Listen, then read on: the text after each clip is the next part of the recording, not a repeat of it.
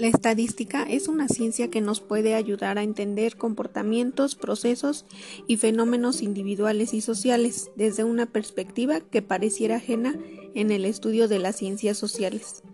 Sin embargo, en la práctica docente, la estadística es un campo de grandes oportunidades en el que podemos encontrar herramientas que faciliten la enseñanza y brinden opciones didácticas a los docentes.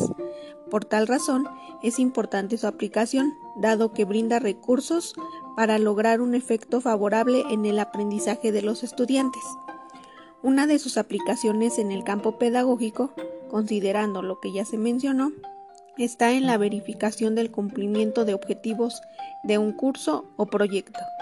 Si se tabula y se construye un gráfico que muestra el porcentaje de los alumnos que lo han logrado y los que no, se puede conocer si las estrategias utilizadas para enseñar son óptimas, si existe la necesidad de incluir nuevas estrategias o cambiar las seleccionadas.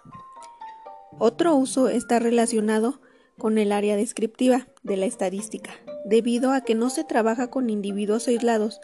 sino con conjuntos de ellos, siempre resulta necesario resumir la información para presentarla de forma accesible y extraer su significado. Por ejemplo, si se tiene un listado de alumnos de una escuela y de cada uno se sabe si repite o no el curso, se puede buscar un indicador de síntesis, siendo el más frecuente el promedio, o incluso se pueden expresar los valores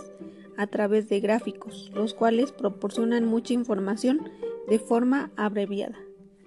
Es importante mencionar que en la investigación educativa la estadística también tiene un papel destacado, por ejemplo, al realizar el planteamiento del problema,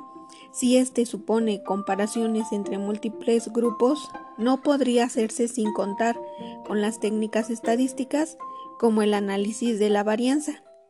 De igual forma, en los diseños de investigación experimental se puede contemplar alguna técnica que facilite el análisis de los datos,